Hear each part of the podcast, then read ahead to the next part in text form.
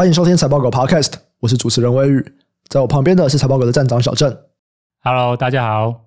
今天呢，我们要来讲美光最新一季季报的财务解析，又来讲美光了嘛？等于说新的一季财报季又要来了，而且美光又是这个记忆体的重要大厂，我自己是蛮期待这一集的。为什么？因为我觉得记忆体就是二零二三年投资的一个重点，它不会是最低点了，最低点可能已经过了。对，不过如果我们要讲就分母，如果是时间来看投资报酬率的话，诶，应该还没有开始爆发啦。不一定哦。就历史来看，往往低点之后还有低点，这是很难预期的。好，那我们今天就来讨论一下啦。因为其实最近财报狗新闻也有提到关于记忆体的一些产业消息，那可能哦会对我们原本看好的这个趋势带来一些变化。不过，我们首先还是先来回顾一下美光最新一季会计季度的营运表现。首先呢，它的营收比上一季衰退了四十一趴，这是接近上一季财测的下缘。它的毛利率呢，也是剧烈下滑十七点四个百分点，这是低于上一季的财测了。那 EPS 是负零点零四元，这是七年来首次单季迈入亏损哦。它是接近财测的下缘，所以整体来说啊，它的整个这一季营运表现并不算太好。它要么就是在上一季财测的下缘，不然就是直接达不到预期这样子。那主要的原因呢，一个就是数据中心它的库存堆积是高于预期的。DRAM 营收的季衰退幅度又高于 NAND，所以这边要不要来讲一下？就是现在库存还是一个很大的重点。那关于美光提出来的这些库存，你是怎么看的呢？好啊，那其实美光它在这一季的就是法人或者说电话会议啊，他其实并没有说明说，哎，为什么他的就是上一季的表现啊、呃、这么不如预期？因为就我的角度啊，这是非常不如预期，对不对？嗯，对，他并没有特别的说明说为什么不如预期，他只是跟大家说明就是说。啊，这个市场很烂很烂，就这样。但大家一定会问吧？他不说一定要问吧？不然台下的法人在干嘛？对，台下法人可能更关心的是他未来了。对，这、哦、过去就过去了。对，然后大家也就知道说，大家这真的很怪耶，这真的很怪耶。大家可能也也许会觉得说啊，对，原本我就我就知道你就是讲的这么乐观，对、哦、你现在终于承认，也许会是这样。所以就大家反而更关心的是说，好，你既然上去就这么烂的，那你到底自己对未来怎么看？嗯，对。那如果是站在我的角度说。但我们只能自己猜测嘛，说，哎，为什么上季这么烂？上一季的猜测已经是大幅下调了，对，哎，为什么还可以烂中更烂？你最后的结果居然还可以比大幅下调后的猜测还要更烂？那我自己的猜测应该是数据中心了，对，那这个是几个观点啊？第一个就是说，哎，它这一季跟上一季，应该说上一季跟上上季啊，上一季跟上上季有个比较明显的不同是说，上上季是 NAND Flash 的衰退比较明显，可是上一季的衰退会是 DRAM 比较明显。那这两个市场其实它有比较大的差异，就是说，如果是 DRAM 的话，它伺服器的需求比重比较高。嗯，对。那另外一个话，当然就是说时间点的问题。对，就是说，呃，不管是手机或是 PC，其实它大概就是从今年的第二季开始就急剧下滑了嘛。嗯。那可是，一直到伺服器下滑，我们大概呃，从我们之前就是一些解析，像是。威腾啊，或 Seagate 啊，我们大部分看到都是说，大概是从第三季末，对对对，然后他们的说法就是说，哦，开始看到急速的下滑，对对。那所以如果以这样时间点匹配的话，就是说，哎，因为 DRAM 的伺服器比重比较高，同时第三季开始就是伺服器的，就是整体市况开始加剧的反转下滑。那这样来推论，就是说，哎，很有可能就是因为这个伺服器反转的速度或者是力道过大。可能高于就是美光自己原来的预期，那就导致它这一季最后的结果是烂中更烂，比它就是原本的预期还要再更烂。嗯，好，所以我这边做个小结哦，就是你是根据啊美光 DRAM 衰退的幅度高于 NAND 的。那因为 DRAM 是伺服器，NAND 主要就是手机跟 PC，所以你觉得哦，那应该就是因为数据中心表现不太好。哎，对，再补充一下，就是说这个不管是 NAND Flash 或 DRAM 呢，他们的主要市场都是这三个，嗯、就是手机、伺服器跟 PC。嗯，那只是说比重会有点不同，两者最大的差异就是说 DRAM 的伺服器比重很高。嗯，对，那 NAND Flash 的话，就是这个伺服器的比重就没有像 DRAM 那么高。嗯。那如果这样讲啊，就站在投资角度，不要光没关这间公司，站在投资角度是不是觉得说，哦，那这样子手机跟 PC 的市场已经开始没有衰退那么严重了？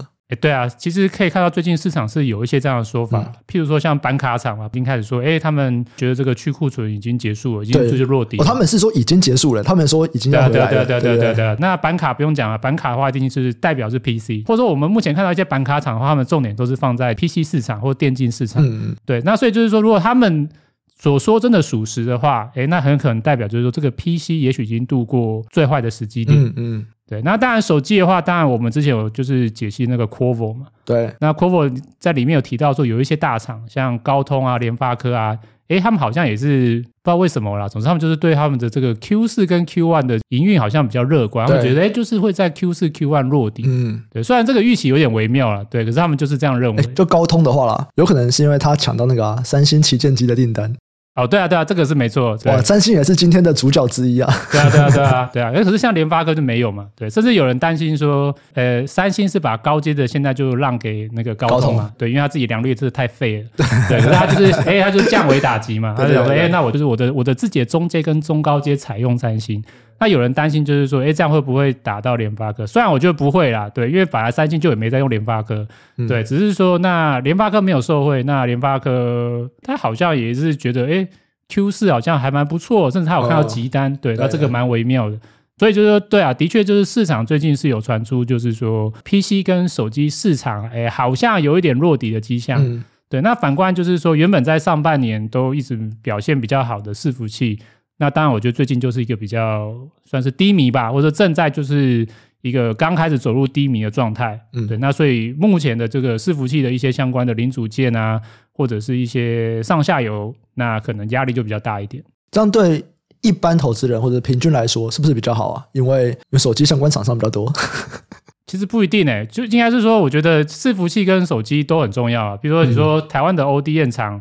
其实，如果说手机代工之外，另外一大就是伺服器啊。嗯，对啊。然后，台湾的这几年的很多零组件已经开始也慢慢走向伺服器或高规的市场。嗯，对。那他们当然原本是预料，就是说，哦，对啊，就是这个消费性市场越来越竞争，那觉得这个高规的伺服器或工业越来越好。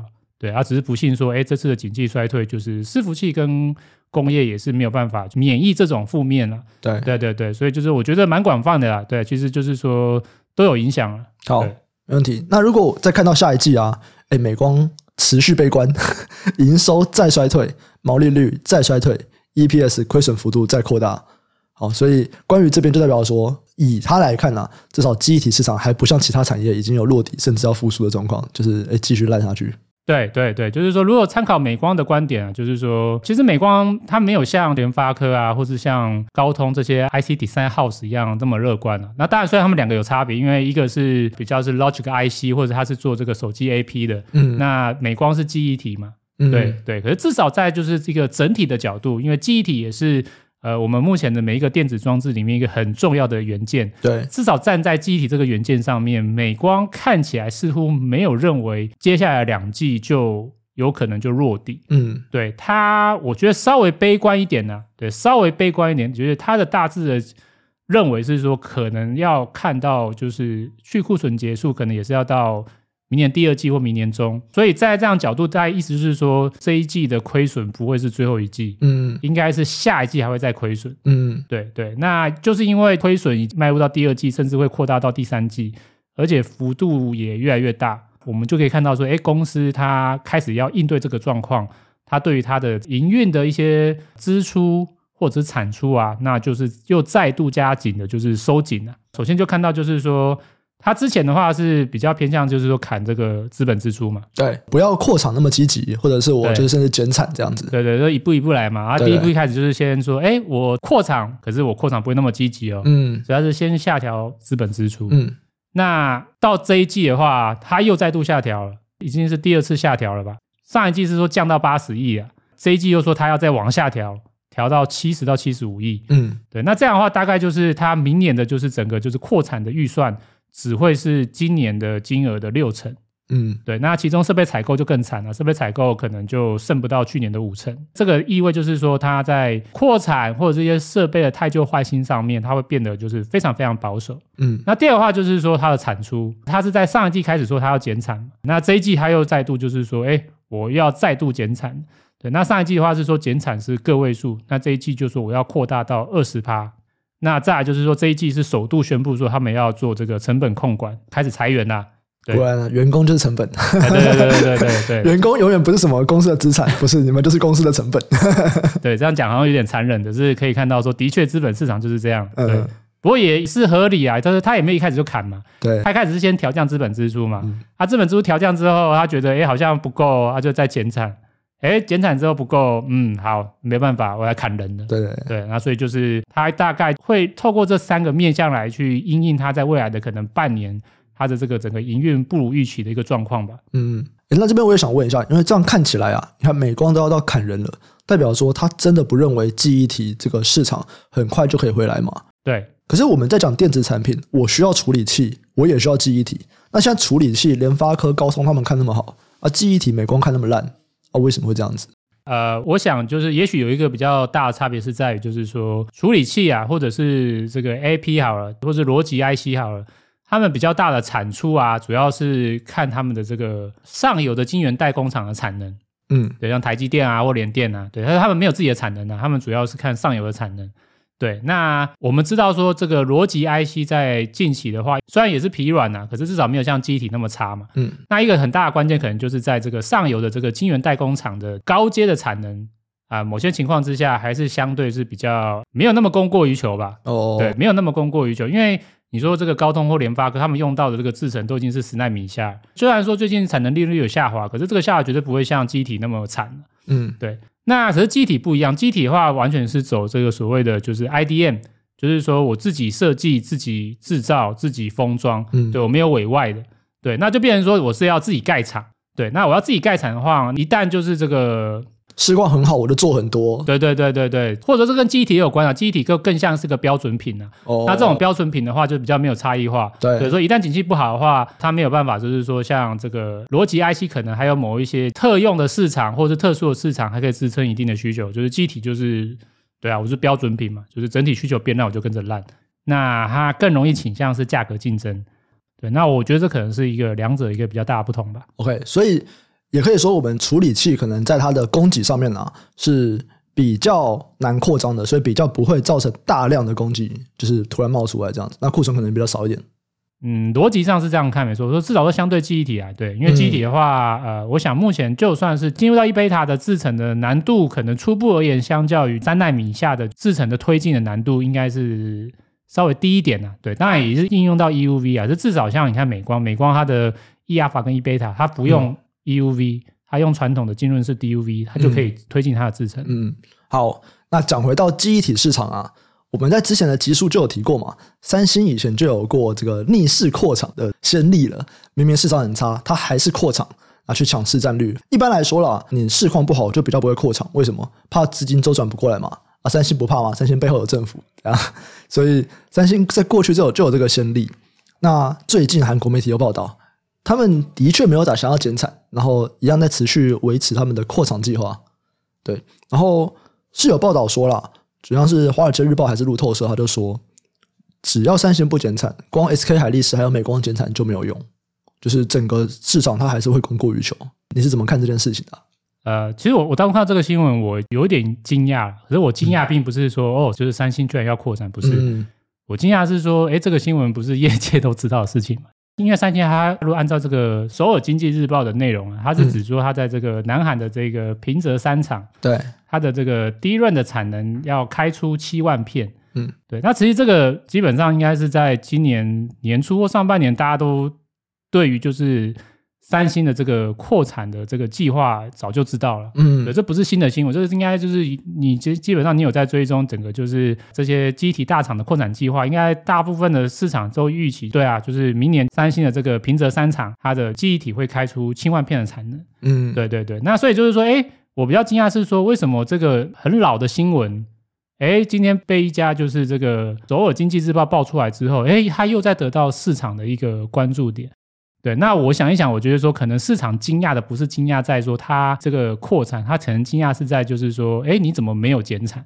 对，可能大家都觉得说你应该要减产才对，嗯，可是你居然没有减产，对，那我觉得这可能反而是大家惊讶的部分。如果站在我的角度啊，我自己的观点啊，我觉得就是说，可能跟刚刚说是路透社吧，还是 Bloomberg。我忘记是谁了，反正就是路透社啊、Bloomberg 啊，或者是华尔街日报啊，三选一。OK OK，如果站在我的观点，就是我跟他们的观点比较不同，就是说，我认为就是就算三星扩产的计划、啊、持续，那我觉得就是基本上明年 DRAM 的整体供给应该还是大概率会减少。那为什么会这么认为呢？先讲说这边是讲的是 DRAM 哦，我这边没有讲是 NAND Flash。嗯，对，我们先讲 DRAM。对，那 DRAM 的话，大家都知道说，就是它目前的主要厂商就只有三家嘛，除了三星之外，就是美光和海力士嘛。嗯，那三星当然是龙头，三星的市占率很高。如果我们参考就是过去的一段时间，三星的市占率在 DRAM 市占率的话，差不多平均，我觉得差不多在四十二趴了。对，那这样很大嘛，就龙头嘛。对，哎，可是虽然说老二、老三市占率比较小，哎，可是老二跟老三两者如果加起来的市占率也是不容小觑啊。对，因为如果是把海力士跟美光的市占率加起来啊，如果看过去的几季平均啊，都是超过五成，五十二趴，五十二趴到五十三趴这样子。对啊，所以你想想看，就是说三星如果今天扩产，而且就按照报道而言，它是扩产，如果算算大概是它的这个整体幅度的大概十趴嘛。对，就三星的产能可有可能会因为这个平泽厂的计划持续延续，它的产能会增加十趴。可是我们刚刚已经看到，就是说美光它已经宣布它要减产两成嘛。那美光的这个市占率或者是产能，它大概都是三星的市占率的超过一半。嗯，对。那这个按照数学算一算很就是很简单嘛，就是你光是美光减产两成，考虑它的市占率，考虑它的产能相对于三星的比重，嗯，它其实能够完全抵消掉三星的扩产幅度。嗯，但是抵消掉之后，哎，看起来是还会有剩。更何况这个是只考虑美光哦，如果我们再把另外一家海力士加进来，海力士目前看起来应该也是大概率应该就是会减产，或者他已经减产了，他在上一季他就宣布他要减产了嘛，对啊，他只是说他没有提到他减产幅度是多少，嗯，对，所以如果以这样来看的话，就是说这两家业者光是美光的这个扩产两成，应该就是完全足以抵消掉三星的扩产，对，而且甚至还有还有剩，那再加上海力士也加入就是会减产，对，那这样来看的话，就是说我觉得。基本上站在我的角度啊，我觉得 DRAM 明年应该是大概率的话，应该是会供给减少。嗯，对，那只是也许市场原本认为是说会减少很多。对，对，原本认为说三星只要加入进来的话，哇，就是大家减少二十趴。对对对啊，可是现在来看的话，就是说这个是可能就减少个位数。哦，对对对，不过这个也没有什么太过就是出乎预期啊，因为如果我们看美光，它在上一季的预期啊，他认为就是说这个 DRAM 的供给会减速。对。对，他说减速哦，不是减少，是减速哦。他原本是说哦，可能是双位数的，就是供给成长，他明年可能会降到就是低个位数。嗯，对。可是他如果他这一季的话，因为他自己本身减产幅度过大，对，然后再加上他的市占率很高，所以他就直接预期就是说，他觉得明年的就是整个 DRAM 的供给啊，他会往再往下调，会直接变成是负成长。嗯。对，它的预期就是负成长个位数。对对，那其实我觉得这个已经某些程度上，或许已经把就是三星它不减产的这个可能性也包含进去了。因为按照我们刚刚分析，就是说，如果、我自己来啊，这样子，对对，就是如果说你这个平泽三厂你不减嘛，你就是按照原本计划，哎，那你这样子对于就是整体产业大家影响力也大概就是产能增加四到五趴吧。哎，我自己这个一家公司，我每光减产两成，对于就是整个产业的供给减少幅度就会超过五趴以上。对啊，那完全可以抵消。那再加上海力士来助权，那我觉得个人认为，其实美光对于就是 DRAM 的明年供给个位数减少，我是觉得蛮合理的。或者说我我比较不认同，就是刚才你说那个什么报道说，就是说嗯，这个没有用，三星就是会直接让供给暴增，这个我倒是觉得不认同，就对。嗯嗯反正就是你三星不配合我美光的这个对于整个产业的状况，没关系，我自己来。你再扩厂，哎，我再减产，反正我就是维持在一个 减少个位数的状况。没错，没错。好啊，那所以到底什么时候记忆体的库存会结束？刚刚我们有聊到了，就逻辑 IC 那边嘛，不管是高通啊、联发科啊、Skyworks，他们大概都是预计，哎，可能这一季顶多到下一季就差不多了。那这是逻辑 IC 看起来比较乐观。那记忆体呢？记忆体到底是什么时候啊？我自己啊，综合一些目前的一些数据的参考啊，我自己是觉得应该不会在明年 Q one，对，或者我觉得就是如果预期就明年 Q one 去库存结束的话，我觉得这可能有点过于乐观。嗯，那原因是因为就是说，呃，我们之前在 Qorvo 的那个季报解析有没有提到嘛？就是说我那个时候有提到我这个观点比较保守嘛，因为那个时候是因为看到就是那个双十一有够烂嘛，看起来 就是第一名都是 Apple 嘛，这都是苹果，对，对，然后是中介厂商都不知道在哪嘛。对啊，那所以那个时候是说，哎，如果中国不行了，哎，那就只能靠欧美了，对对吧？那个时候还没有就是欧美年假嘛，对，所以那时候就想说，哎，如果看就是说这个欧美这个感恩节，然后还有这个什么黑色星期五，啊，嗯，对，它是不是能够为这个整个就是消费性电子的这个需求面向带来一些就是助力？嗯，对，结果也没有，哎，对，也，也没有，就是蛮烂的。对，那我们可以看几个数据啊，首先就先看就是最官方的，就是美国商务部的普查数据。那如果看它里面一个细项，就是电子产品十月跟十一月的销售，哎，那就是较去年衰退十三趴，跟差不多四点四趴。对，那就是这个衰退幅度都是有一定的幅度了。对，那再参考另外一家就是蛮具代表性的这个零售市调机构 NPD 的报告，它目前截至十二月十号，它所统计的这个美国第四季零售销售啊，它的销售额较去年同期是衰退六趴。对，可是如果看销量的话，就更惨，就是销量是衰退到十趴。嗯，所以以这样来看的话，就是不好了，可能没有像中国那么双十一这么冷吧。可是以这样来看，其实就是也没有很好了，对，而且尤其是说，就是销售额的成长，还有一部分通货膨胀影响哦。如果看就是销售量的话，哎，其实都很有可能是双位数的，就是衰退。嗯，对，那所以这是第一个数据就是说，哎，官方或者是这个美国零售数据显示出来就是鸟鸟的。对，那再我们来看另外一个，就是说以前很喜欢聊到一个就是领先指标嘛，就是记忆体模组厂。或者说，按照过去的这个景气循环，或者是整个商业、整个产业链的角度来看，模组厂是领先指标嘛？对。那如果看模组厂最近的营收变化，诶，蛮有趣的哦。就是大家原本就是像，诶，这个 Q 三好像营收衰退的幅度有在逐步减少。对对。那大家就说，哇，这个是不是就是，诶，是不是要来了？要回来了？是，是不是要来了？诶，就不幸的就是说，诶，它又在再度往下了。对，它这个十到十一月这个年衰退的幅度啊，又再度扩大，而且扩大的这个幅度蛮大的。像如果最具代表性的威刚啊，它这个十到十一月的营收啊，呃，分别较去年就下滑到十八趴，甚至十一月再扩大成是二十七趴的衰退。那这个创建也是双位数啊，就是二十三趴、二十四趴的衰退。对，几乎所有我们看到的这个几个具代表性的模组厂，威刚、创建、十銓、宇瞻、宜鼎，全部都在近期他们的月营收衰退幅度又再度拉大。对，那为什么会有这种奇怪的现象？哎，为什么 Q 三好像有点这叫回光返照吗？然后哎，怎么 Q 四又又又下去了？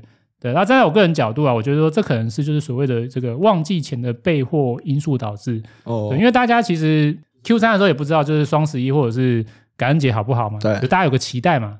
他说，哎，看妈产那么久，总是要来一波吧？对，而且今年的这个折扣的这个幅度有够大嘛？对对对，对，原本就是哎，应该可以敲动消费者的这个采购吧？那所以很有可能就是说，哎，在这样一个预期因素之下，所以他们对这个一些这个零组件的采购，哎，就开始在年节前备货就比较积极。对，那所以这有可能导致就是说，哎，这个第三季的营收的这个月营收衰退幅度，哎，有开始趋缓哦，甚至有部分厂商回到正成长的一个迹象。对，可是如果说以现在来看的话，说，哎，那这个 Q 四的这个营收又往下掉了。如果对照我们刚刚说的这个，不管是美国或中国的销售节日的表现都不佳，那我就很有可能就是，哎，最后证明就是销售没那么好，所以这个下游买方又重新偏向保守，那自然就是在采购上面又重新转弱，那就会造成这些模组厂第四季的营收又开始就是衰退幅度扩大。嗯，所以目前看起来啊，这个领先指标还还是在往下。哎，对对，就是又回到烂烂的那个时候了。哇！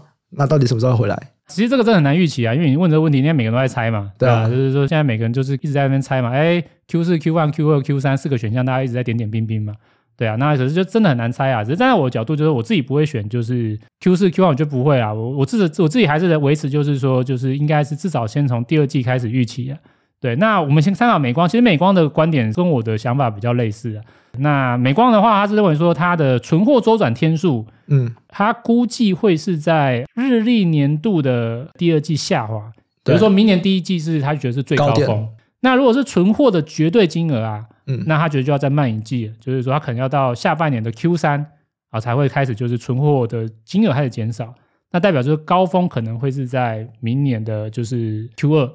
对，那他这个预期，他也不是说随便乱预期啊，他有一些本就对。那公司提出来一些假设的话，就是说，第一个他觉得就是，哎，这个去库存去那么久了，他觉得有机会大概抓明年中大概那个部分，就是下游的库存的水平会回到一个比较合理的水位。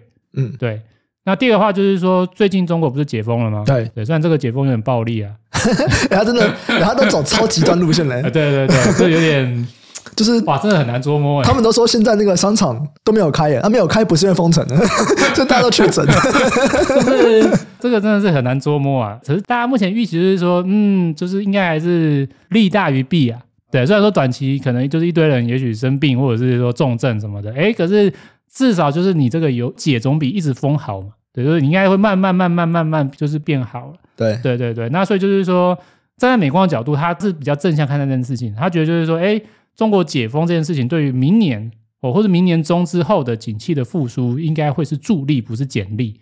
对，所以他的预期就是说，哎，这个中国如果解封带动它的景气回温的话，他觉得中国的手机市场的销售是可以回温的。嗯，那在第三个的话，就是说他比较看好，就是这个伺服器的平台啊，就是 Intel 的这个 Safari Rapids 在明年 Q1 要推出了嘛。他觉得就是说推出之后，也许在 Q 二开始，哎，就有一个这个伺服器处理器的这个改朝换代升级的需求了。